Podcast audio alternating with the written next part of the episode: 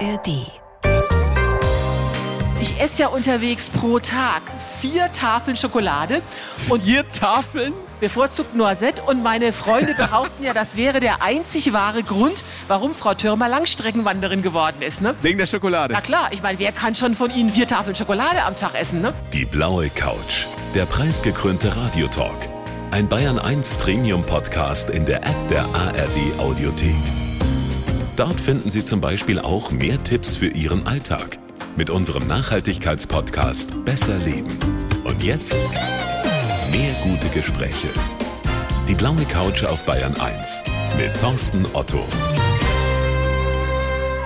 Die Frau, die jetzt kommt, die ist großartig, die ist grandios, die ist mutig. Ich habe es schon anklingen lassen. Sie ist die meistgewanderte Frau Deutschlands. 60.000 Kilometer. Könnt ihr euch das vorstellen? Ich kann es mir nicht vorstellen. Wir werden darüber sprechen, warum sie das tut, warum sie sagt, das ist das größte Glück meines Lebens. Und wir werden auch darüber reden, was sie sozusagen in ihrem früheren Leben gemacht hat. Ich freue mich sehr.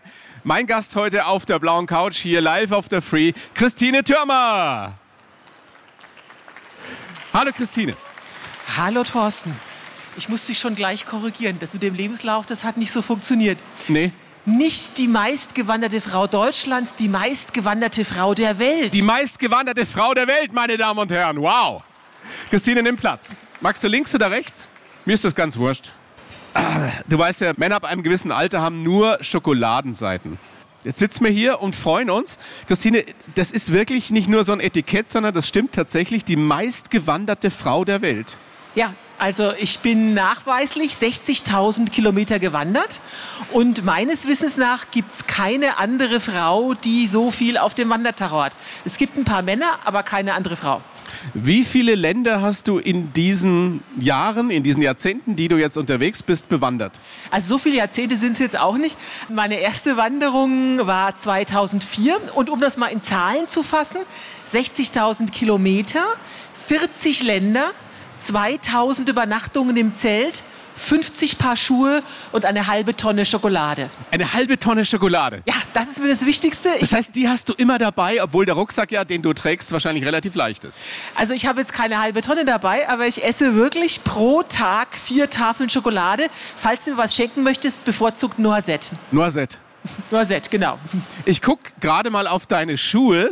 Das sind professionelle Wanderschuhe, oder? Das sind die Schuhe, also nicht diese, aber so mit dieser Art laufe ich mit leichten Trailrunning-Schuhen. Das sind jetzt aber meine Auftrittsschuhe, weil wenn ich da einmal 1000 Kilometer mit gewandert bin, sehen die nicht mehr so schön aus. Bist du hergewandert heute zu Free vom Bahnhof oder vom Flughafen? Also ich habe es ja kaum getraut zu fragen, aber es liegt ja nahe bei dir.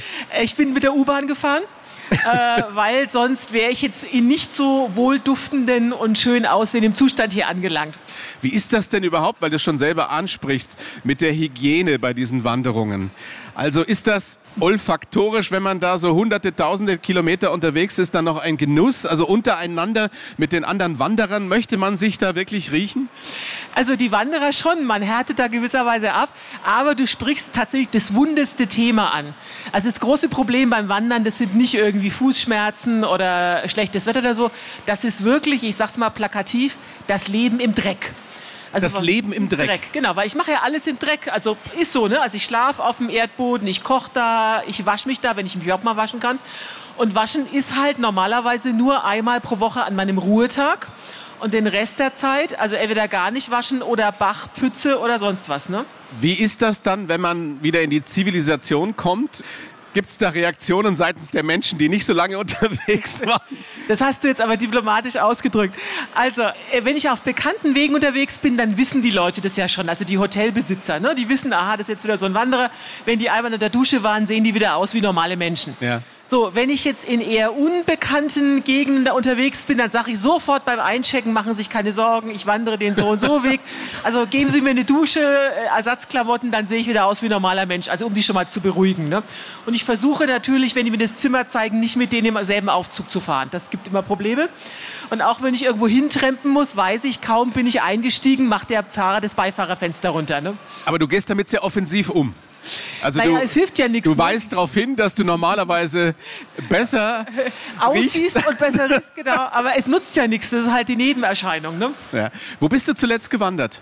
In Christine? den USA, seit langem wieder. Also meine Wanderkarriere hat ja in den USA begonnen. Ich bin dreimal von Mexiko nach Kanada gewandert. Von Mexiko nach Kanada. Genau, von Grenze zu Grenze, Wie genau. viele Kilometer sind das? Das sind 12.500. Wow.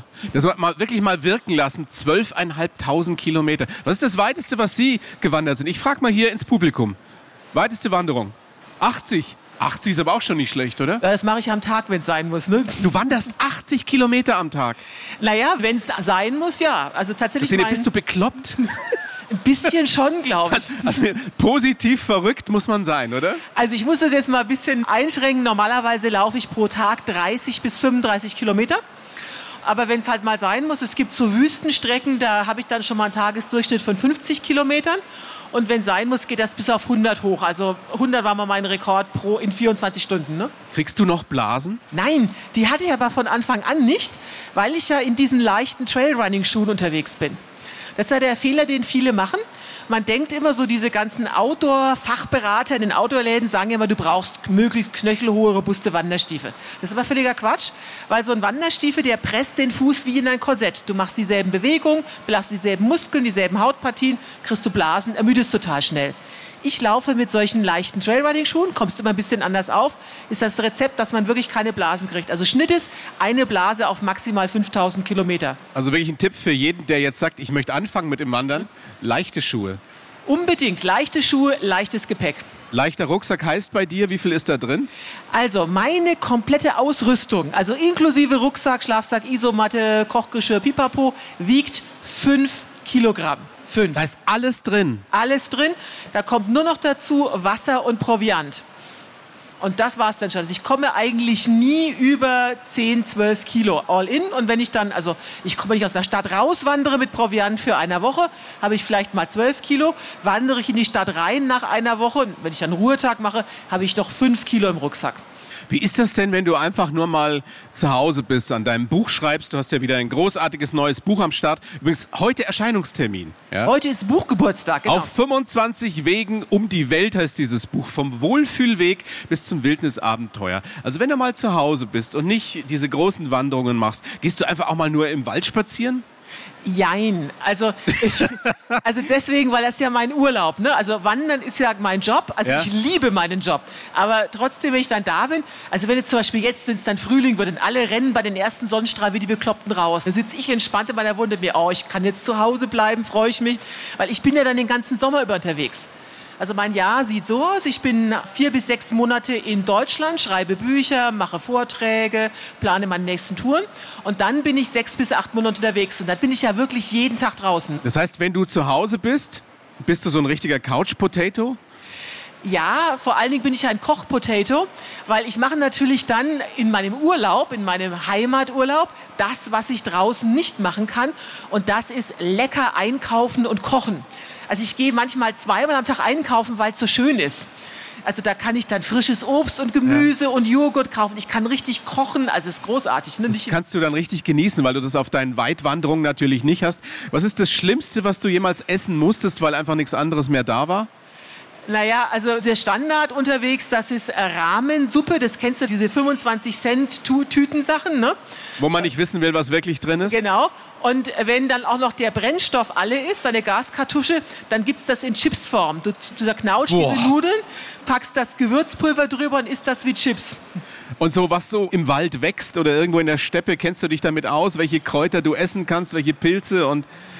Also du hast da so eine idyllische Vorstellung Ja, ja. Du bist, Ich, ich stelle mir das total romantisch vor. Ja, das merke ich schon. Du hast du diese Hobbywanderer-Einstellung. Aber so, ich muss ja jeden Tag 30 bis 35 Kilometer wandern. Ich habe ja gar keine Wie- Zeit. Wieso musst du das? Naja, weil mir so das Essen ausgeht. Also ich habe ja also es wird dann wirklich knapp, ja? Ja, es wird, ich hab, ich, wenn ich aus der Stadt loslaufe, habe ich ja nur begrenzten Proviant dabei. Das heißt, wenn auch schlechtes Wetter ist oder wenn irgendwas schwierig wird, ich muss ja trotzdem laufen oder ich habe dann halt Hunger. Und du musst schon verdammt viel Pilze sammeln, um meinen Kalorienbedarf. Ich habe ja 3.000 bis 5.000 Kalorien verbrauche ich ja pro Tag. 5000. Ja, je nachdem, wie ich halt unterwegs bin, aber bei, musst dir vorstellen, 35 Kilometer, meistens 1000 bis 1500 Höhenmeter. Und da muss eine alte Frau schon viel Pilze sammeln. Aber ne? das Tolle ist ja, du kannst da so viel essen, wie du magst, oder? Also ich esse ja unterwegs pro Tag vier Tafeln Schokolade und Vier Tafeln? Bevorzugt Noisette. Und meine Freunde behaupten ja, das wäre der einzig wahre Grund, warum Frau Türmer Langstreckenwanderin geworden ist. Ne? Wegen der Schokolade. Na klar, ich meine, wer kann schon von Ihnen fünf, vier Tafeln Schokolade am Tag essen? Ne? Jetzt hast du das ja schon mehrfach angesprochen. Das ist ja nicht dein Hobby. Das ist dein Beruf, den du zwar sehr liebst, aber mit dem du auch dein Geld verdienst, weil du dann Bücher drüber schreibst, Vorträge hältst. In diesem neuen Buch, auf 25 Wegen um die Welt, da ist ja für jeden wirklich was dabei. Und es kann ja nicht jeder gleich irgendwie den Pacific Trail Crest gehen, über 4000 irgendwas Kilometer. Wie würdest du denn den Menschen empfehlen, dass sie dieses Buch lesen, wenn sie sagen, ich habe jetzt Bock, ich möchte mal länger wandern gehen? Was ist für mich geeignet? Nach welchen Kriterien gehe ich vor? Also das ist genau die Idee dieses Buches, weil ich mache ja Vorträge und da habe ich immer, rede ich natürlich viel mit meinen Lesern. Da habe ich festgestellt über die Jahre, also wenn die Leute wandern gehen, dann sind es immer zwei Touren, bevorzugt zwei Touren. Also entweder ein Camino in Spanien, weil den ja schon Habe Kerkeling und Tante Erna gegangen sind. Und zweitens irgendeine Alpenüberquerung wegen der Landschaft. So, also Popularität ist ein Kriterium und Landschaft. So, das sind aber nur zwei Kriterien von vielen und nicht unbedingt die besten. Und je länger man unter, ja, Warum? Weil es da voll ist. ja, weil es da voll ist. Ich meine, das, manche Leute mögen das. Das soll jetzt gar nicht negativ sein. Ne? Also manche Leute wollen ja, also manchmal so Pilgertouren, das kommt mir oft so vor wie so Jugendlager, bloß dass alle Jugendlichen 50 plus sind. Ne? Und das ist ja legitim. Ne? Also wenn man einfach ein bisschen Trubel haben möchte und ein bisschen Leute kennenlernen, ist ja super. Aber wenn man jetzt Besinnung, Esoterik und Erleuchtung sucht, ist das ein bisschen zu viel Trubel. Also es gibt außer Popularität und Landschaft, Landschaft finde ich sowieso überbewertet, gibt's Landschaft ist überbewertet. total. Aber deswegen, wenn ich mal wandern gehe, dann deshalb, weil es da schön ist. Ja, aber es ist, also es ist an vielen Orten schön. Also du musst dir das in der Landschaft so vorstellen. Also Thorsten, stell dir vor, du gehst jetzt ins Theater. Ja. Dann geht der Vorhang auf und das Bühnenbild ist toll. Da denkst du dich, super, freust dich. So, aber jetzt nach einer halben Stunde stellst du fest, die Schauspieler sind scheiße und das Stück ist schlecht. Dann gehst du trotzdem nach der Pause raus. Aber was ist das Pendant beim Wandern zu den Schauspielern und dem Stück? das, was dir unterwegs passiert. Also das Bühnenbild ist die Landschaft und das, was dir passiert, was du da an Leuten begegnest, was du an Schwierigkeiten hast, das ist das Stück. Also zum Beispiel, was total unterschätzt wird als Auswahlkriterium, das ist das Preisniveau. Also ich werde zum Beispiel mein Leben lang nicht verstehen, warum gerade junge Menschen, die eigentlich nicht viel Kohle haben, alle nach Norwegen und Schweden zum Wandern gehen. Also ich meine, warum soll ich freiwillig dahin fahren, wo es die ganze Zeit regnet, das Wetter schlecht ist und die Tafel Schokolade 5 Euro kostet? Und für den Preis für eine Hüttenübernachtung in Norwegen kannst du in Rumänien drei Tage leben wie ein Fürst. So, dann musst du halt überlegen, was möchtest du? Ist mir das norwegische Fjell so viel wert? Super, dann geh da hin. Oder möchtest du dich wirklich mal auch was Tolles essen, schön mal auch mal ins Hotel gehen können? Dann, könntest du zum Rumänien. Beispiel auch nach Italien gehen. Aber das ist dann auch schon wieder teurer. Wir werden gleich noch drüber sprechen, also wo du überall schon gewandert bist und welche konkreten Tipps du auch gibst. Wie, wie oft wirst du denn überhaupt gefragt, was können Sie mir denn empfehlen, Frau Türmer? Na, eigentlich die ganze Zeit. Also ich mache ja Vorträge Ja. Und da kommen also sehr häufig dieselben Fragen. Da kommt dann immer, also ich muss dazu sagen, bei meinen Vorträgen gibt es immer eine Fragerunde. Die Leute können mir Fragen auf Zettel schreiben, anonym. Was dann dazu führt, dass die Standardfrage immer ist, wie ist das mit dem Sex draußen unterwegs im Zelt? Wie ist das mit dem Sex draußen? Ja. Wo wird das am meisten gefragt? Überall. Überall. Also meistens in der Schweiz war ich total erstaunt. Ich habe immer für der Bühne gehalten. Ja, In der Schweiz, ja. Die wollen wissen, wie das mit dem Sex Genau, draußen die. Schweizer war da beinhart, die Österreicher, die interessieren sich eher für die Verdauung. Frau Türmer, kriegen Sie denn keine Verstopfung von der vielen Schokolade oder Durchfall? Also ganz pragmatische Genau. Fragen. Und jetzt rate mal, was die Deutschen wissen wollen. Keine Ahnung. Zahlen Sie eigentlich Steuern? Sind Sie sozialversichert? Das ist die meistgestellte Frage in Deutschland. Ja, die Deutschen sind da relativ spaßbefreit. Was sagt uns das über dieses großartige Land und die Menschen aus? Also ich kann die Antwort vorwegnehmen. Ich zahle Steuern und ich bin auch sozialversichert. Genau. Und du hast lange, lange, lange sehr erfolgreich gearbeitet als Unternehmensberaterin. Saniererin, schon wieder nicht aufgepasst. Saniererin, ja, ja. Werden wir vielleicht auch noch drüber sprechen, was das heißt. Worauf kommt es denn an, was du empfiehlst? Also ich nehme an, die individuelle Fitness ist ein Kriterium. Will ich Ei- alleine wandern, ist ein Kriterium. All sowas, oder? Also die Fitness ist eigentlich genau wie Landschaft eigentlich gar nicht so. Die Fitness ist kein Kriterium? Nein. Aber ich kann Nein. doch nicht auf irgendeinen Berg hochkraxeln, wenn ich total unfit bin. Naja, guck mal, also wenn du jetzt Langstrecke denkst, fit wirst du eh unterwegs, fit wirst du zwangsweise. Also das Du wirst fit, egal wie unfit du vorher Genau. bist. Also hinterher bist du fit. Also, Wenn du wirklich lange wanderst. Genau, also so bei diesem Mexiko, Kanada ist eigentlich scheißegal, wie fit du bist am Anfang, du bist zwangsweise hinterher, bist du richtig gut drauf. Also ein Schritt vor den anderen. Also wir bei der Testfrage, rate mal, Mexiko, Kanada, durchschnittlicher Gewichtsverlust eines Wanderers, 13 Kilogramm. 13. 13 Im Kilogramm. Durchschnitt. Im Durchschnitt, genau, im Durchschnitt. Also es gibt welche, die nehmen da sogar 20, 25 Ja. Kilo ab, weil sie eben nicht fit waren. Ja. da hast, hättest du als Mann einen Vorteil, Männer nehmen durchschnittlich mehr ab als Frauen. Warum? Biologie, bei Frauen denkt der Körper wahrscheinlich, ah, die können jetzt Frauen noch mal essen schwanger mehr werden. Schokolade. Wahrscheinlich, ich weiß es nicht. Aber das heißt, also du bist dann einfach fit, wenn du 13 Kilo hinterher runter hast. Und selbst wenn du jetzt nicht so lange unterwegs bist, dann läufst du halt langsamer. Aber Fitness ist auch eigentlich gar nicht so das Hauptkriterium. Wo sollte man auf keinen Fall wandern? Also du hast schon gesagt, wenn man jetzt nicht irgendwie viele Menschen will, dann vielleicht nicht unbedingt gleich Schweden oder so oder den Jakobsweg oder sowas. Was sollte man noch vermeiden? Naja, also man sollte sich halt erstmal, bevor man an eine konkrete Tour geht, sich überlegen, also was will ich? Also habe ich jetzt, ein, wie groß ist mein Budget?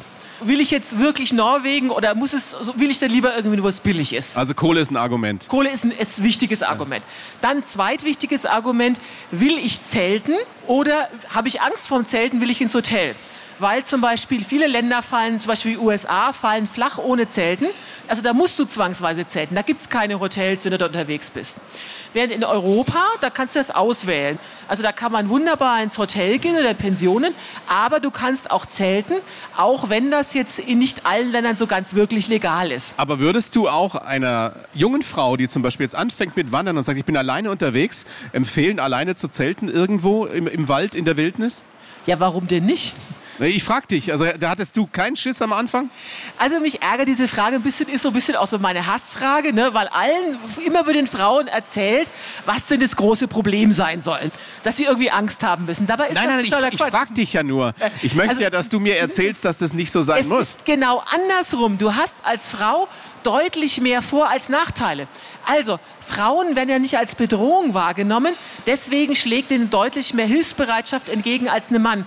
Also bestes Beispiel, ich bin hier mal beim Wildzelten erwischt worden, also nicht, weil ich mit jemandem unterwegs war, der ewig nicht aus dem Bett gekommen ist. Also wir lagen da um 10 Uhr noch in unseren Zelten rum, da kam ein aufgebrachter Bauer an, das ist hier kein Campingplatz und was soll das hier? Sag ich zu meinem Kumpel, du, bist, du löst dich jetzt am besten in Luft aus, versteckst dich, lass mich das machen. Dann stehe ich da aus dem Zelt raus, dann sehe ich schon mal Frau, aha, gesetzteren Alters und ich gleich so ganz demütig, ja, tut mir leid und wir sind gleich weg. Also Ende vom Lied war, Sie können so lange bleiben, wie Sie wollen. Wir hatten nur Angst, dass Sie von Jägern erschossen würden oder so. Und jetzt, Thorsten, jetzt verrate ich dir noch das Allerbeste daran für die Frauen. Ne? Diese ganzen Vorteile, die man als Frau hat, das wird mit zunehmendem Alter immer besser, weil irgendwann kommt dann bei den Frauen der Oma-Bonus dazu. Ich meine, Ja, aber den hast du ja noch lange nicht. ja, ich sage, es gibt ja was, worauf man sich freuen kann. Ne? Ich meine, wer kann denn einer älteren Dame einen Wunsch abschlagen? Also wirklich Frauen über 60, das sind die geborenen Langstreckenwanderer. Ja, ich habe ja auch mit der, mit der jungen Frau angefangen. Aber hast du noch nie eine brenzlige Situation erlebt? Dass du mit irgendwie einem seltsamen Menschen mitgefahren bist und dir dann gedacht hast, ob ich da jetzt hätte einsteigen sollen oder bei dem übernachten oder was auch immer? Die meisten brenzlichen Situationen lösen sich tatsächlich in Wohlgefallen auf. Und da kann ich jetzt eine schöne Geschichte erzählen. Sehr gerne, liebe Christine. Ich war letztes Jahr in Oregon unterwegs auf dem Oregon Desert Trail, also Hochwüste. Da gibt's außer ein paar einsamen, abgemagerten Kühen, kann man nicht mit bayerischen Kühen vergleichen, ne? nur ein paar Cowboys. Und da kommt aus so einer Dirt Road so ein Cowboy mit so einem zerbeulten Pickup angefahren, bietet mir eine Mitfahrgelegenheit. Da hatte ich natürlich super, ich wollte ja endlich mal was essen. Muss erst ein Gewehr vom Beifahrersitz räumen, dass ich da einsteigen kann. Da lag ein Gewehr auf dem Beifahrersitz, klar, die- was man halt so dabei hat. Na, logisch, also die, du musst dir vorstellen, das war ein Landkreis, Größe von Mecklenburg-Vorpommern, da leben 7500 Leute, ein Sheriff mit sechs Deputies. Da hast du als Rancher immer ein Gewehr dabei für Law and Order. Ne? Also ich steige da ein, wir fahren los, plötzlich biegt der in die Hochwüste ab. Und ich so, also hallo, das ist jetzt aber nicht mehr der Weg in den nächsten Ort. Ja, ja, sagt er, ich weiß, ich zeig dir jetzt noch meine Ranch. Okay, denke ich mir. Wir fahren da der Ranch, in der Wie Ranch. sah der aus? Sah der irgendwie... Ja, schon gut. Ich habe die ganze Zeit überlegt, naja, wie soll ich das schon finden? So, und plötzlich stehen wir vor so einem Corral mit lauter Bullen. Und äh, ich frage so im Plauderton, sag mal, wie heißt denn deine Ranch eigentlich? Und schon wieder Vollbremsung. Er grinst mich an und fängt an, sein Hemd aufzuknöpfen. Und ich Bitte, denk- bitte was? Ja, ja, und ich denke mir schon, ja, ich finde den ja wirklich ganz gut aussehen, aber es geht mir jetzt doch ein bisschen schnell, ne? dann zieht er doch sein. Aber da hattest du noch keinen Schiss. Naja, ich war so ein bisschen hin und her gerissen. Dieser Typ mitten in der Wüste, den du nicht kennst, fängt an, sein Hemd aufzuknöpfen. Und du sahst nicht so da wie jetzt, oder? Naja, ich dachte mir so. Und grinst. Naja, ich guckte schon unauffällig nach der Beifahrertür. Dann zieht er noch sein T-Shirt hoch. Also ich will schon aussteigen. Dann zeigt er auch so ein riesen Tattoo auf seiner Brust. Stehen die Buchstaben ZX drauf. Ja, sagt er, ZX Ranch. Jeder Cowboy, der hier arbeitet, hat so ein Tattoo. Und zieht sich wieder an. Tja. Und das war's? Das war's. Er hat mich dann wirklich eine halbe Stunde später wohlbehalten mit Yes, Ma'am, vielen Dank, am nächsten Laden abgesetzt. Was überwog bei dir? Die, die Erleichterung oder die Enttäuschung? Also ich kann es nicht so richtig sagen. Ich habe mit fotografiert. Ich habe das allen anderen Wanderern erzählt. Die haben mir erzählt, es gibt in den USA extra Dating-Apps nur für Cowboys. Weil die so einsam sind. Weil die so einsam sind. Also ich überlege mal, falls es mir in Europa zu langweilig wird, ob ich nicht mal darauf zurückgreife. Aber da hast du eine Anlaufstelle, wenn du das nächste Mal wieder unterwegs genau, bist. Genau, also da weiß ich. Also Cowboys haben es ja auch schwer. Du hast ja mit dem Wandern angefangen, das erste Mal im Urlaub, glaube ich. Ne? Du warst in Neuseeland. Und da ging das los. Nein, also ich habe mir im Jahre des Herrn 2003, da war ich noch gut verdienende Unternehmenssaniererin, habe ich mir einen Yuppie-Urlaub gegönnt. Und zwar bin ich nach Kalifornien gefahren, habe mir San Francisco, Los Angeles angeschaut und war unter anderem im Yosemite Nationalpark. So, und saß da so, wie man, also wie du wahrscheinlich auch so sitzen würdest vor meinem Trekkingzelt, na, auf so einer super bequemen Isomatte. Und da tauchten die ersten US-Langstreckenwanderer auf. Weißt du, also ich so mit meinem, ich so einen riesen Trekkingrucksack, die hatten dann nur so eine Art Turnbeutel dabei. Also das waren professionelle Wanderer, genau. die einfach lange unterwegs die war lange und, ich, und ich frag so, ja, sag mal, was macht ihr hier eigentlich? Und dann sagten die, wir wandern von Mexiko nach Kanada. Und dieser Satz hat wirklich mein Leben verändert, weil ich war sofort angefixt. Ne? Aber was war das in dem Moment, wo du dir gedacht hast, das könnte mein Leben sein, was die da tun? Eben lange, lange unterwegs sein, wandern. Also die haben das ausgestrahlt, was ich jetzt hoffentlich auch ausstrahle, wirklich dieses totale Glück, diese totale Begeisterung. Das ist wirklich. Das ist wow. so, oder? Ich frage mal ganz kurz hier ins Publikum, hier auf der Free, sie, sie strahlt sowas fast schon euphorisches, aber gleichzeitig auch so gelassenes aus. Man könnte fast neidisch werden, ne? Also bitte mal um Handzeichen, wem geht's so? Großartige Ausstrahlung, die Frau, oder? Gehen wir jetzt alle wandern. Aber ich glaube, für jeden, für jeden ist das nix, Christine, oder? Also wandern kann wirklich jeder. Also das Schöne ist, ich habe mal ein Interview gehabt, da schrieb ein Journalist wirklich mit das Schönste über mich. Der sagte, wenn man ihr zuhört, wird man daran erinnert, dass Wandern die demokratischste aller Outdoor-Sportarten ist. Weil? Also weil es wirklich jeder kann. Jeder, der einen Schritt von anderen setzen kann, kann Langstrecken wandern, egal welches Budget, egal ob jung oder alt, egal wie trainiert. Also wirklich jeder, jeder kann das. Ich meine, es kann jetzt vielleicht nicht jeder irgendwie durch die Oregon-Wüste laufen, aber wirklich so eine Wanderung hierzulande kann wirklich jeder machen. Und du musst dazu nicht erst Skifahren lernen. Also ich meine, ich bin dazu sogar zu blöd zum Skifahren. Ne? Ich kann ja gerade noch Fahrrad fahren, das war es dann auch schon. Und also man muss wirklich auch keine körperlichen Fähigkeiten haben, groß, außer laufen. Und das können ja die allermeisten, auch wenn es nur ganz langsam ist am Anfang. Ich würde jetzt Folgendes vorschlagen, Christine. Ich nenne dir so ein paar Trails, die du gegangen bist. Und du sagst mir ganz spontan das Spektakulärste, was dir dazu einfällt. Eine Geschichte, die wir alle noch nie gehört haben und die uns wegbeamt. Okay? Der Greater Patagonia Trail. Also das ist wirklich der, also mit der spektakulärste Trail, ich gegangen bin. Der Chile. Chile, genau. Der verläuft an der chilenisch-argentinischen Grenze von den Vulkanwüsten im Norden bis an die Eisfelder Patagoniens auf Feuerland. Das ist wirklich unglaublich. Landschaftlich grandios, aber also da darf man sich jetzt keinen Premium-Wanderweg mit deutscher Qualitätsmarkierung vorstellen. Da gibt es ne? keine Schilder mehr. Da gibt es gar nichts, auch keine Markierung. Da sind bestenfalls ein paar Viehpfade und da laufen vielleicht zwei Wanderer, drei Ziegen und fünf Schafe lang. Das war es dann auch schon. Und manchmal hängst du da also wirklich an so einem Busch und versuchst da irgendwie nicht abzustürzen. Und die einzigen, die dich da rausholen können, sind so ein paar Carabineros, wenn irgendwas ist. Ich hatte wirklich so einen Notfallsender auch dabei. Hätte mir sowieso nichts genutzt, weil da ist keine Rettungswacht, die dich da retten kann, wenn irgendwas ist. Ich habe gelesen, dass du, weil das so hardcore war zum Teil, dass du die Landschaft angebrüllt hast. Tatsächlich. Also auf Deutsch natürlich. Ne? du hast richtig geflucht. Es war wirklich total schlimm. Es war auch, also normalerweise habe ich immer so den Leitsatz, ich laufe immer Connecting Footsteps, also alles durchgängig. Und in Chile musste ich mehrfach davon abweichen, weil dann kam halt mal so eine Vulkanwarnung dazwischen. Ich meine, du willst jetzt auch nicht in einen Vulkanausbruch reinkommen. Ist mir aber auch schon passiert, woanders. Du hast dann irgendwelche Flussüberquerungen, wo du nicht rüberkommst. Das war schon wirklich heftig. Also weil du die Vulkanwarnung ansprichst, also Lava auch erlebt? Genau. Flüssig? Genau, das war eine andere Wanderung. Ich habe das große Glück gehabt. Ich bin vor zwei Jahren, 2021, habe ich also freudig einen Flug auf die Kanaren gebucht. Dachte ich, super schönes Winterziel, kann ich prima machen. Und kurz bevor ich dann losgeflogen bin, war dieser berühmte Vulkanausbruch. Und ich dachte mal, na ja, habe schon geguckt, statistisch gesehen dauern die maximal drei Wochen. Und ich hätte immer weiter gewandert, hat aber nichts genutzt. Also als ich da war, war immer noch Vulkanausbruch, wurde dann letztendlich die teuerste Wanderung meines, Le also eine der teuersten Wanderungen meiner Laufbahn, weil ich habe keinen Flug mehr gekriegt gekriegt. Flughafen gesperrt, alles gesperrt. Ich hatte Probleme, da wieder wegzukommen. Wenn du sowas erlebst, wo was schief läuft, wo was nicht so läuft, wie du dir das vorstellst, bist du dann auch so entspannt? Ich habe wirklich das große Glück, dass ich halt einfach alles schon mal erlebt habe. Also ich mache das ich ja so lange. Ich alles schon mal erlebt. Das ist ein großer Satz. Und weißt du, ich stell dir vor, wenn du jetzt so wandern gehst, du liegst nachts im Zelt und frierst ganz furchtbar. Dann ja. denkst du, also du überlebst den Morgen nicht und stirbst ja. gleich. Aber ich lag schon so oft im Zelt, habe gefroren, habe es jedes Mal überlebt. Das ist einfach viel entspannter. Das heißt, durch die Erfahrung, durch die Routine vertraust du darauf, es wird schon gut gehen. Genau, genau. Das ist die eine Geschichte. Und die andere ist, die Amerikaner sagen immer so schön, the trail provides. Also der Trail kümmert, kümmert sich. sich. Genau. Und so ist es tatsächlich auch. Also beim Wandern lernt man so ein bisschen Gottvertrauen weil irgend, von irgendwo kommt immer ein Lichtlein her, also irgendwas passiert immer. Also irgendwie geht es dann immer doch gut aus. Du warst noch nie in Lebensgefahr.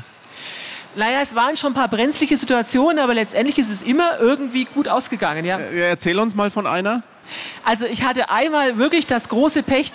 Ich war in Australien unterwegs in einem El Nino-Jahr. Es hat zum ersten Mal seit vier Jahrzehnten wieder richtig, richtig heftig geregnet im Outback. Und es war ein Weg, der verlief an so einem alten Bewässerungskanal entlang, der aber nicht mehr instand gehalten wurde. Das heißt, der hat geleckt was niemand stört, was hat eh nie geregnet, außer als ich da war. Und der hat, weil der geleckt hat, eine unterirdische Höhle ausgespült, die man aber von oben nicht gesehen hat. So, und ich bin dann da so lang gelaufen und dann war wirklich wie in der Bibel, unter mir tat sich wirklich im wahrsten Sinne des Wortes der Erdboden auf. Ein Riesenloch. Ne, also nicht ein Riesenloch, das Loch war genauso groß wie ich, also mit Rucksack. Und ich bin patsch, also wirklich, ich bin fünf Meter tief in diese Höhle eingebrochen, habe mich mehrfach überschlagen und als ich dann da wieder aufgewacht bin, dachte ich, aha, ist ja überlebt, kann denn nicht so schlimm sein. Dann begann das Drama erst, weil das Wasser konnte nirgendwo hin versickern und die Höhle stand metertief im Schlamm. Und ich habe wirklich gedacht, so wie beim Moorreiter, ich, ich versinke jetzt da und ich ersticke da. Du kamst da alleine nicht raus? Ich habe es geschafft, ich konnte mich an alten Wurzeln wieder rausziehen. Es gibt da wirklich traumhafte Fotos, wo ich dann also wirklich bis zum Schlamm, also bis zum Hals im flüssigen Schlamm gesteckt und konnte mich dann an eine nahegelegene Schaffarm retten. Und die Farmersfrau sagte sofort, also du gehst heute wirklich nirgendwo mehr hin, du bleibst in meinem Gästezimmer. Und es war dann auch wirklich so, die hat mich dann irgendwann in ihre Dusche gelassen und ich bin dann einfach voller der Schock wirklich in der Dusche kollabiert. Ich bin da einfach mit Schock zusammengebrochen. Weil du so fertig warst. Ja, also du hast ja wirklich, du stehst ja richtig unter diesem medizinischen Schock. Ansonsten ist mir nicht viel passiert. Ich war am nächsten Tag, dann haben sie mich in die Notfallstation gefahren, um zu röntgen, ob alles okay ist. Aber ich habe wirklich nichts davon getragen. Ne? Fünf Meter. Und dann denkst du, du, jetzt hat dein letztes Stündlein geschlagen, du versinkst hier so langsam im Schlamm. Todesangst. Ja, das, aber du kannst Du sitzt hier und erzählst es mit einem Lächeln. Naja, stell dir vor, du machst so einen Schritt und dann du bis du das erstmal realisierst, du, du siehst ja Erdboden. Das war ja jetzt nicht, dass da Höhlen waren. Das war ganz normal flaches Land. Ja. Du machst einen Schritt und plötzlich wird alles schwarz. Du kannst das ja gar nicht einordnen, ne, bis du da geistig hinterherkommst. War es dann da unten auch ganz dunkel, oder? Ja, klar. Wow, wow, absoluter Horror. Und du bist aber am nächsten Tag dann einfach weitergewandert. Na klar, ich muss ja meine 35 Kilometer schaffen. also ich, Christine. Ich bin auch schon mal vom Hund gebissen worden, war genau dasselbe. Ja, vom Hund gebissen worden, aber das ist ja wirklich eine absolute Horrorgeschichte für viele. Diese Vorstellung, du, du weißt nicht, du fällst tief, es ist dunkel, du stellst fest, du bist im Schlamm, hast das Gefühl, du erstickst oder und Christine Türmer geht am nächsten Tag weiter, weil sie ihre 35 Kilometer schaffen muss. Naja, wie schon gesagt, sonst geben wir doch das Essen aus. Ja, verstehe. Klar, pragmatisch. Now to something totally different, nämlich der Via Transilvanica. Ja. Ich nehme mal an, das hat mit Rumänien zu tun. Genau, das ist wirklich im Moment so einer meiner wirklich absoluten Lieblingswege. Der erfüllt so ziemlich alles, was ich mag.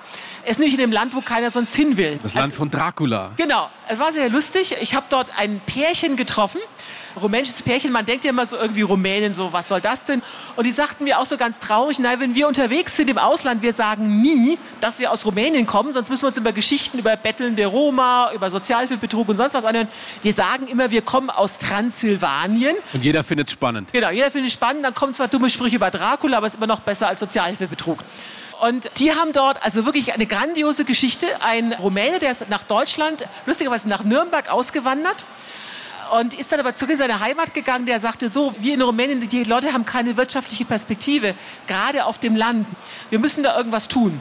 Und dann hat er beschlossen, okay, wir legen in diese sterbenden Dörfer in Transsilvanien diesen Wanderweg hin, um den Leuten da eine Perspektive durch Wandertourismus zu geben. Und dann hat der mit wirklich Tausenden von vorwiegend jungen Freiwilligen in vier Jahren, muss man sich mal reinziehen, in vier Jahren einen 1400 Kilometer langen Wanderweg aus dem Boden gestampft. Wie sieht es denn da aus in Transsilvanien? Also man kennt so ein bisschen die, diese schroffen Berge und natürlich kennt man so aus den Dracula-Filmen diese wilde Landschaft. Ist es wirklich so? Das ist also auf dem Land, du kommst dir vor wie hier vor 100 Jahren. Das ist wirklich wie eine Zeitreise.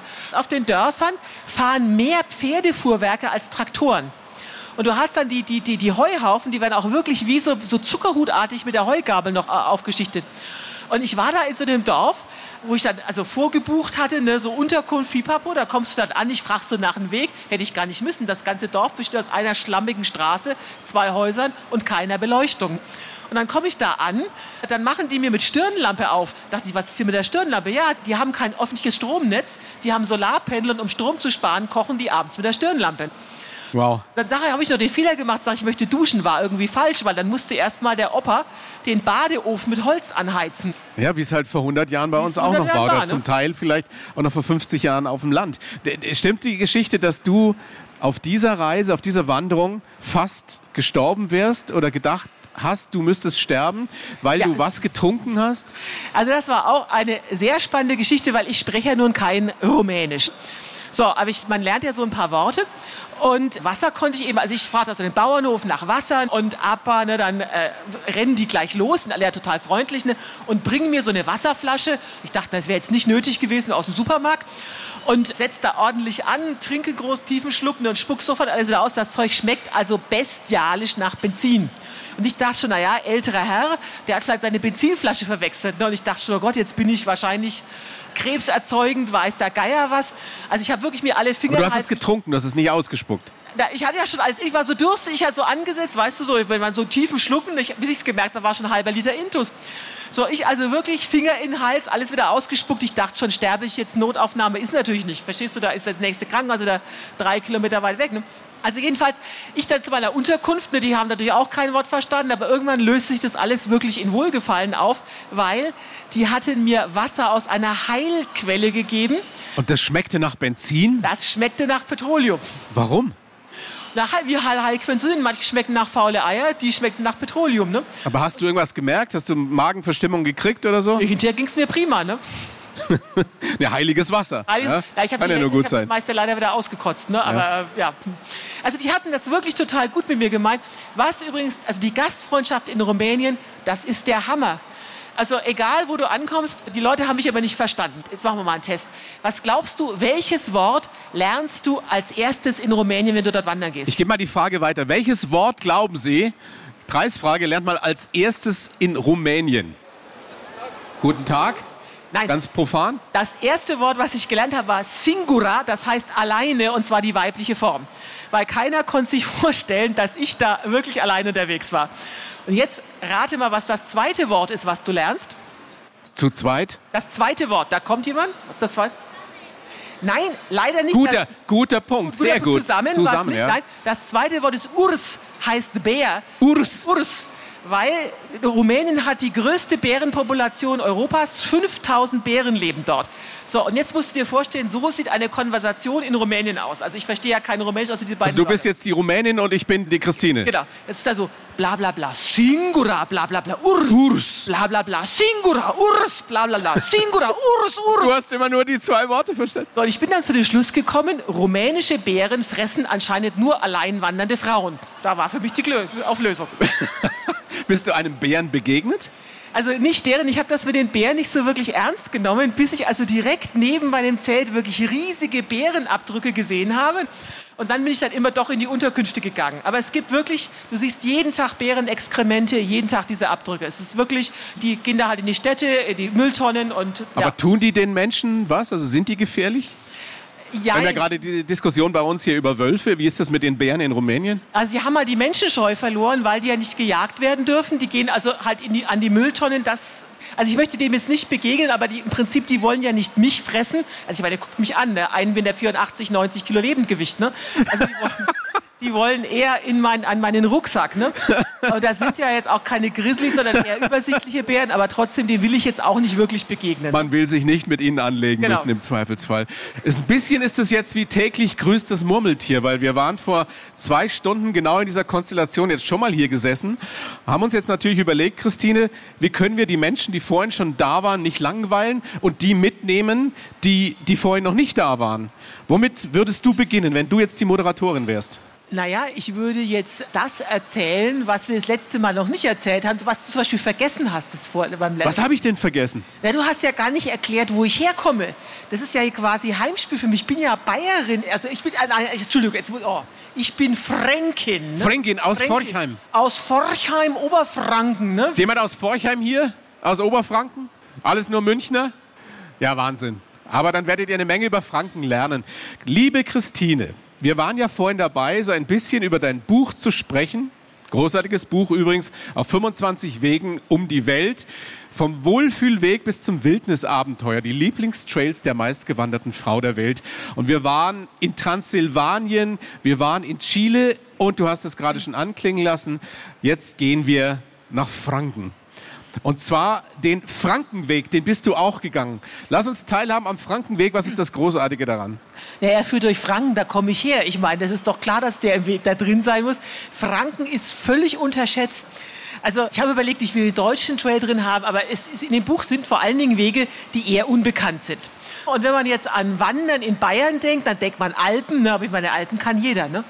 Also habe ich überlegt, was kann man denn sonst noch machen? Unbekannt ist eher Franken und das hat den großen Vorteil, das hat die größte Brauereidichte weltweit. Die größte Brauereidichte Ja. weltweit. Genau.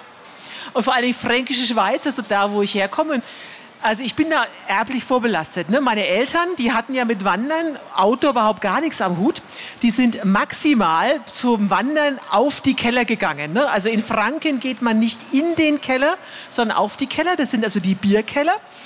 Und die kenne ich jetzt alle in der Umgebung der Fränkischen Schweiz durch meine Eltern. Ja, und das habe ich dann zum Anlass genommen. Da dachte ich, da muss ein Biertrinkerweg rein. Deswegen ist der Frankenweg jetzt drin. Ne? Das heißt, da sind jede Menge Tipps dann für Biertrinker dabei.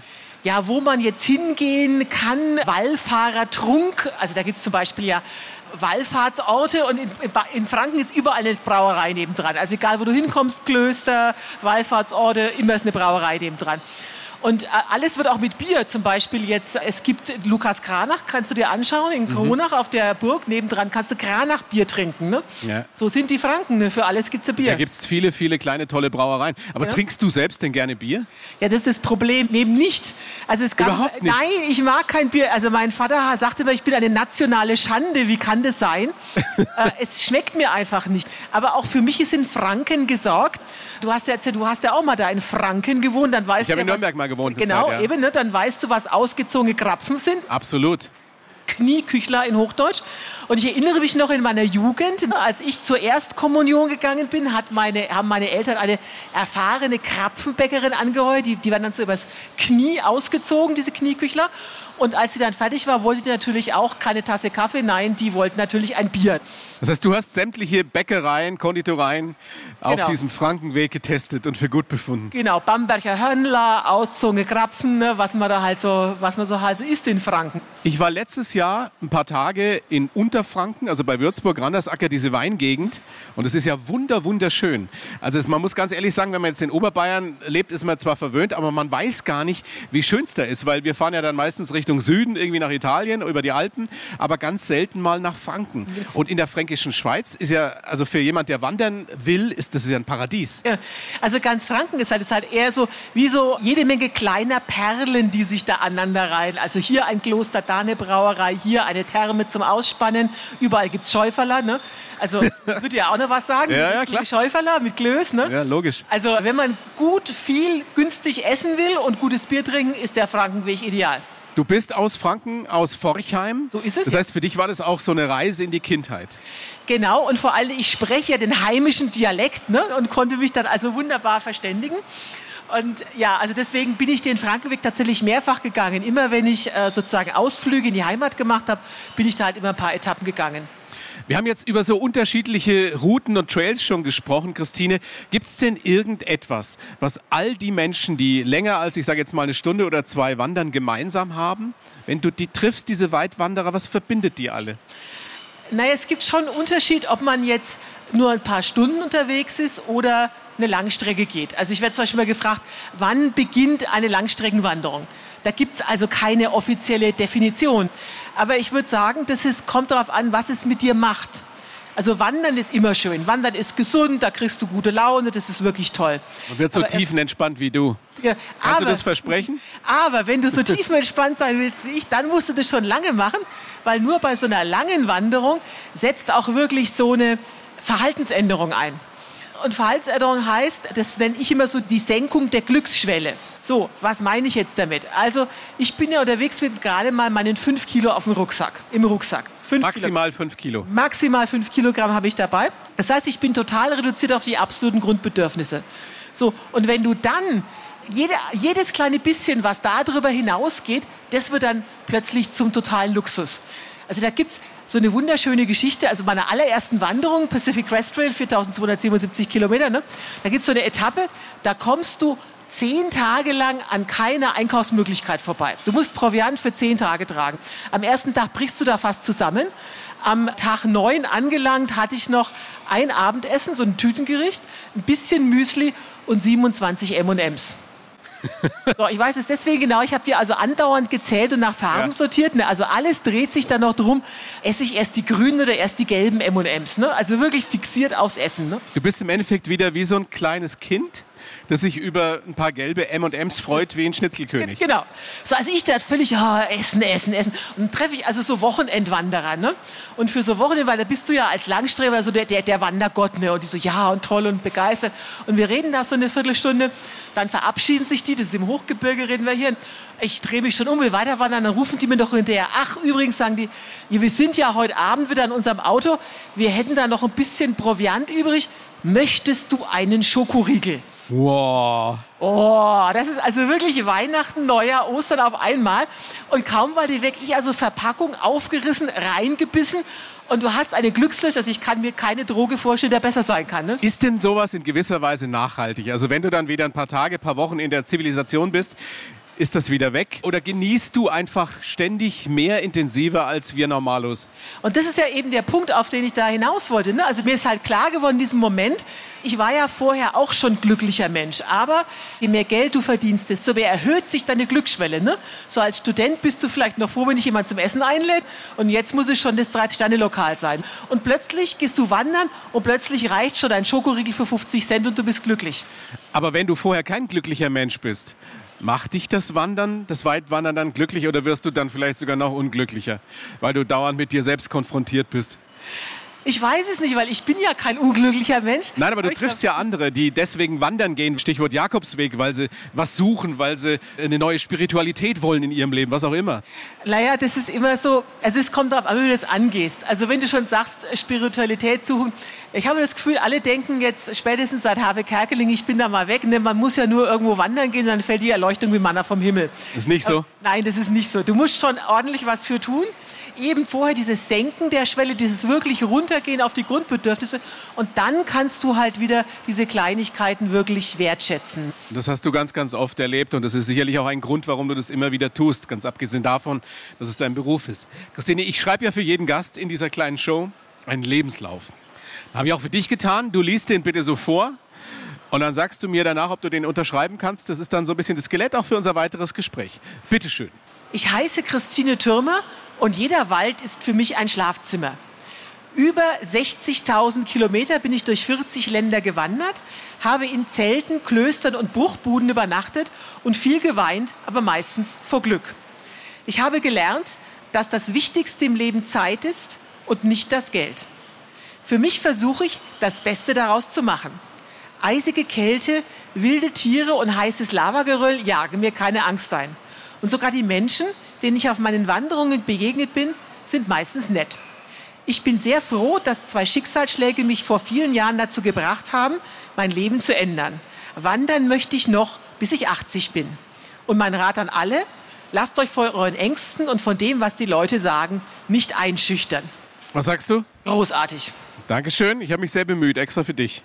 Großartig. Du, ihr dürft gerne klatschen. Ja, also das ist hier, das ist das Leben von Christine in zwölf Zeilen zusammengefasst. Gibt es irgendwas, was dich sofort anspringt, worüber du sofort sprechen möchtest, Christine? Also ich möchte wandern nicht bis ich 80, sondern bis ich 83 bin, weil bis du 83 bist. Ja, also der älteste Langstreckenwanderer, den ich kenne, Mexiko, Kanada, der ist 83. Und den willst du übertreffen? Den will ich übertreffen, genau. Und der war also tatsächlich, also Mexiko, Kanada, wir reden hier dreieinhalbtausend Kilometer. Und der war tatsächlich nur unerheblich länger unterwegs als jetzt jüngere Menschen. Obwohl der also ständig, weißt du, so Augentropfen gegen Glaukom, blutdrucksenkende Mittel, was man da also hat so als älterer, aber trotzdem hat das wunderbar geschafft. Mit 83.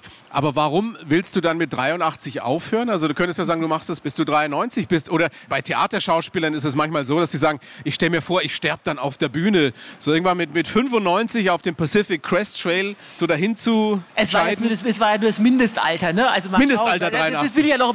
Sie muss jetzt schon mal 84 werden, weil dann möchte ich den, den Rekorder noch einholen. Also was ich sagen will, es gibt da keine Altersgrenze. Wandern kannst du immer. Zum Beispiel der jüngste Wanderer auf diesem Trail, der war, ich glaube, 18 Monate. Der wurde, ja, der wurde von Mama und Papa getragen. Ja, eben. Und der Jüngste, der selber gelaufen ist, war sieben. Der ist diesen Trail über 4000 irgendwas genau. Kilometer selber genau. gelaufen. Genau. Mit sieben. Glaubst du, der hatte da Spaß dran? Oder musste der mit? Ich weiß nicht, kommt auf wie viel Schokolade die ihn gefüttert haben, ne? Lass uns mal gucken, wie du so geworden bist, Christine. Mal schauen, wie du als Kind so warst. Also geboren, darf ich sagen, wann du geboren bist? Ja, selbstverständlich. 9. Juli 67 in Forchheim. Deine Eltern, die leben nicht mehr. Ne? Nein. Haben die verstanden, wie du lebst, dass du damals deinen hochbezahlten Job als Unternehmensberaterin, Saniererin gekündigt hast und gesagt hast, ich gehe jetzt fernwandern? Nein, leider nicht. Also meine Eltern, die haben geheiratet 1946. Und die sind natürlich eine ganz andere Generation, die, mein Vater war ganz stolz, ich habe fünf Jahre gearbeitet ohne einen einzigen Tag Urlaub. Und die war das, für die war das sehr schwer nachvollziehbar. Weil das, was ich mache, ist ja quasi auch arbeiten. Ne? Also, aber das war für die sehr, sehr schwierig. Eben, du verdienst A, dein Geld jetzt mit dem, was du tust, mit Bücher schreiben, mit Vorträge halten und du hast lange sehr viel und sehr hart gearbeitet. Ja, ja.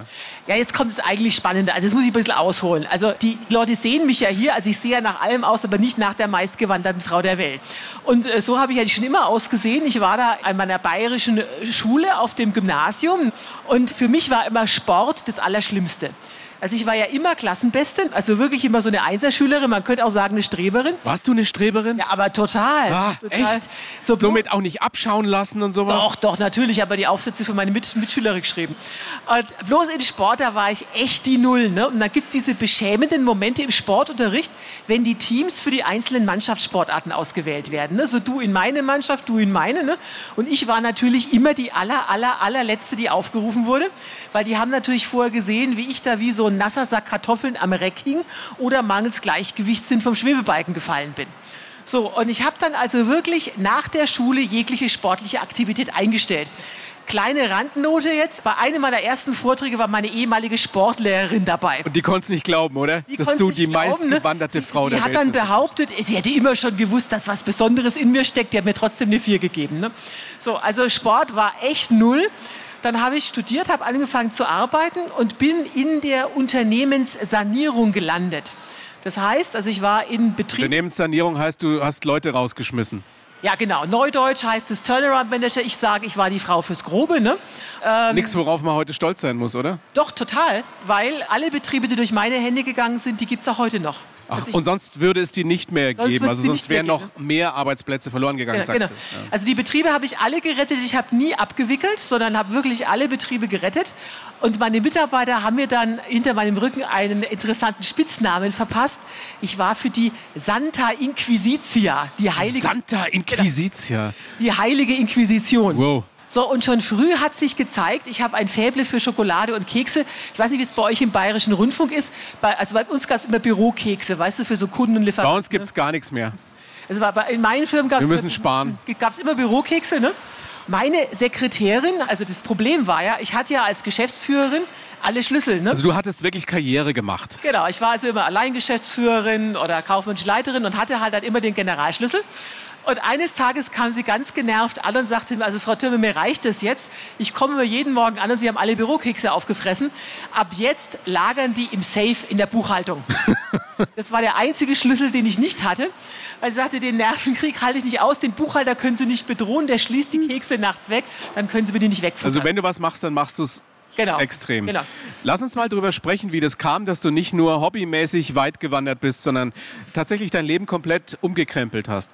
Es gab zwei Ereignisse. Zum einen hast du einen Job verloren, warst zwar finanziell mehr oder weniger abgesichert, aber es ist ja auch so eine Phase, wo man sagt, wow, jetzt stehe ich erstmal ohne Job da, was mache ich denn in nächster Zeit?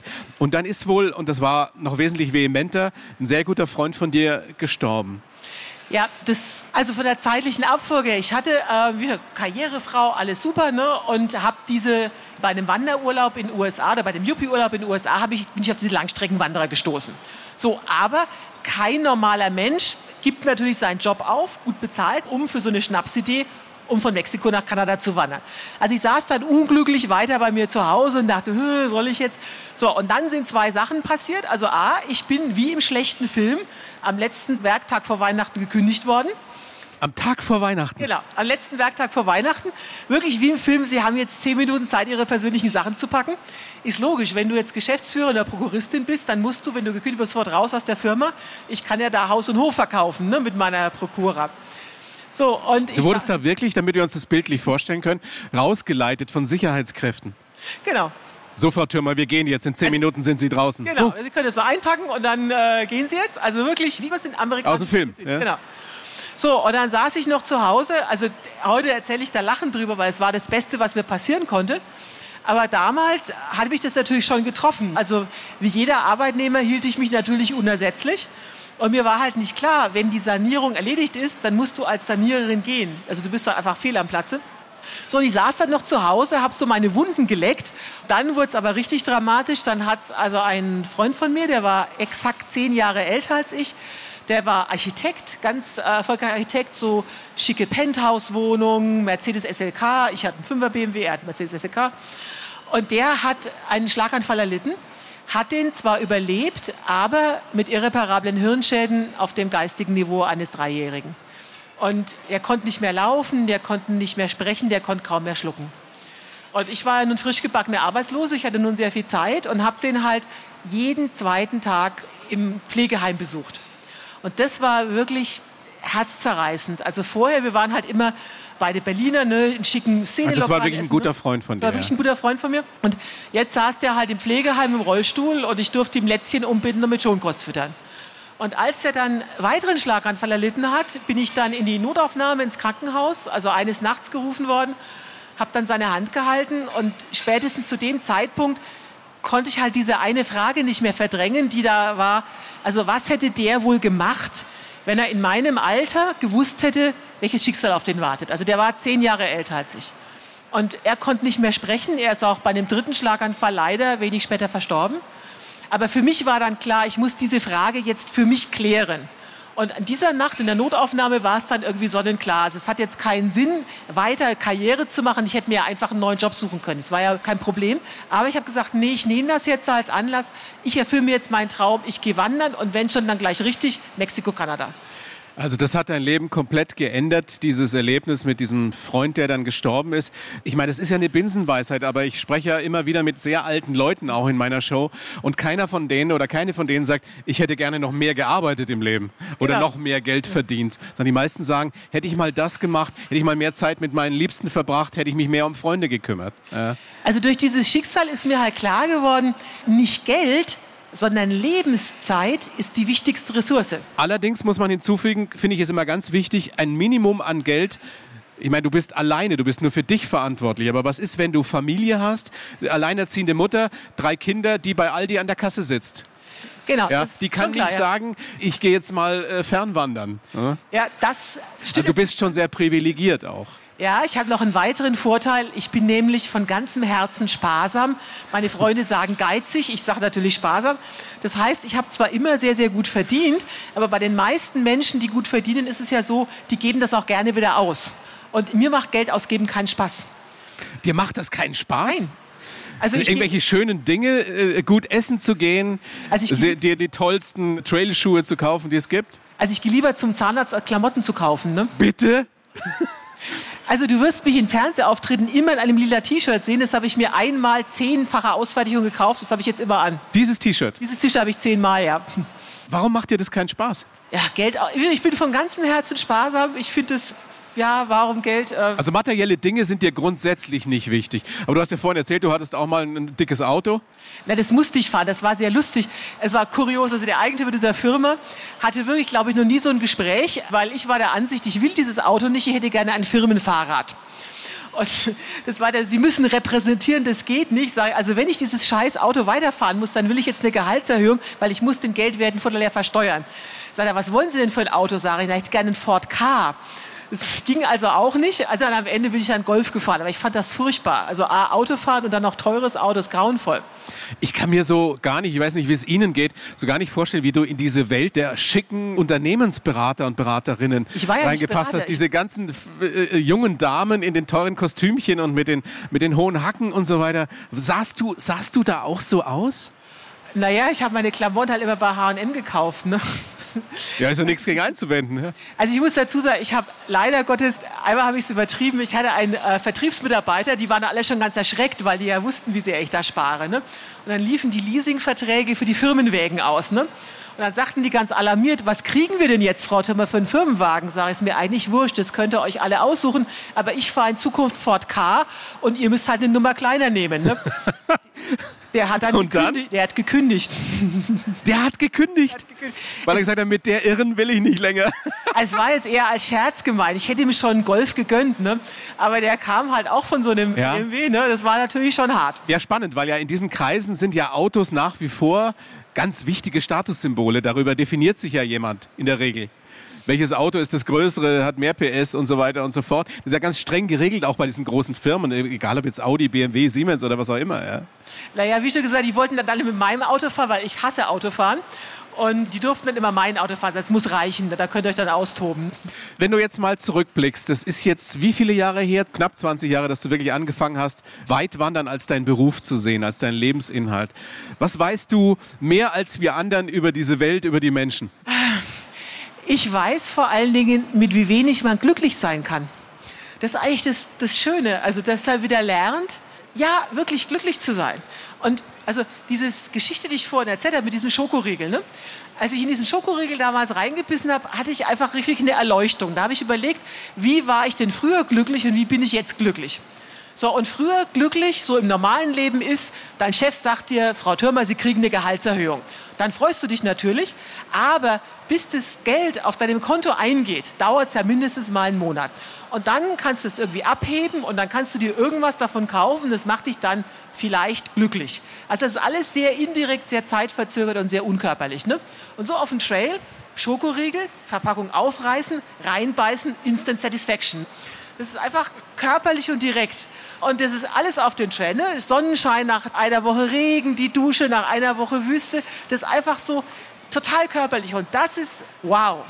Instant Satisfaction. Ja. Sofortige Befriedigung. Ja, du bist einfach- Mit Christine Thürmer. Hätten Sie das gedacht, dass Sie das bekommen heute hier auf der Free? Sofortige Befriedigung. Ja. Und das in Ihrem Alter. Christine, nein, ich glaube, ich, Dankeschön. Ich glaube, dass wir wirklich verstanden haben, dass es manchmal oder oft um die kleinen Dinge geht. Trotzdem, ganz wichtig, du bist privilegiert, das kann nicht jeder machen. Also was ist dein Rat an uns alle, die wir hier sitzen und arbeiten müssen, um eine Familie auch zu ernähren? Wie können wir das in kleinen Schritten angehen? Es kann nicht jeder so tun wie du. Also ich meine, es muss jetzt nicht jeder gleich von Mexiko nach Kanada wandern, aber jeder hat hier ein paar Wochen Urlaub und den kann man auch am Stück nehmen. Und Wandern hat ja das großen Vorteil, das ist ja sehr, sehr preisgünstig. Also du musst jetzt zum Wandern nicht weit wegfahren. Also ich bin jetzt hier gerade zum Beispiel auf der Messe gewesen, habe gerade festgestellt, wo will ich denn als nächstes hin? Also da kann man sich einfach in den Zug setzen. Du kannst auch durch Deutschland weit wandern. Habe ich auch schon dreimal gemacht. Du brauchst nicht wirklich viel Geld dazu. Du kannst zelten, du kannst Tütengerichte unterwegs essen. Also du kannst wirklich das auch mit wenig Geld tun. Und es ist auch noch pädagogisch wertvoll, wenn du es mit deinen Kindern tust, die dann auch begreifen, dass es nicht irgendwie das tolle Hotel mit Pool sein muss und dass das nicht selbstverständlich ist. Also es gibt für alle Wanderwege, also du hast jetzt auch mein Buch angesprochen, ne? ich habe zum Beispiel ganz bewusst auch einfache Wege reingemacht. Das beginnt zum Beispiel mit einem Pilgerweg, 120 Kilometer von Berlin nach Bad Wilsnack. So, jetzt wirst du mir sagen, warum soll ich nach Bad Wilsnack pilgern? Wäre meine Frage gewesen, ja. Ja, das fragst du nur deswegen so dusselig, weil du nicht im Mittelalter geboren bist. Ja, es tut mir schrecklich leid, Christine. Du wirst lachen, Bad Wilsnack, damals noch Wilsnack, war im Mittelalter genauso bekanntes Pilgerziel wie Santiago de Compostela. Im ja, Mittelalter. Im Mittelalter, da schaust du, ja? Ja, ja, da schaue ich jetzt. Da gab's das so aber, aber Sie wussten das ja sicher alle, natürlich. Ja.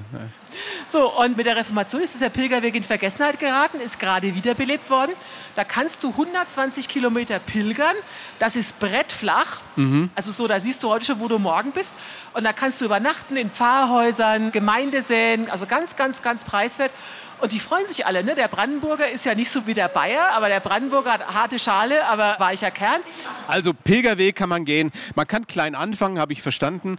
Und wir wollen ja alle zufriedener werden, glücklicher werden, uns entwickeln, uns verbessern, was auch immer, diese komische Selbstoptimierung, zu der man ja neigt.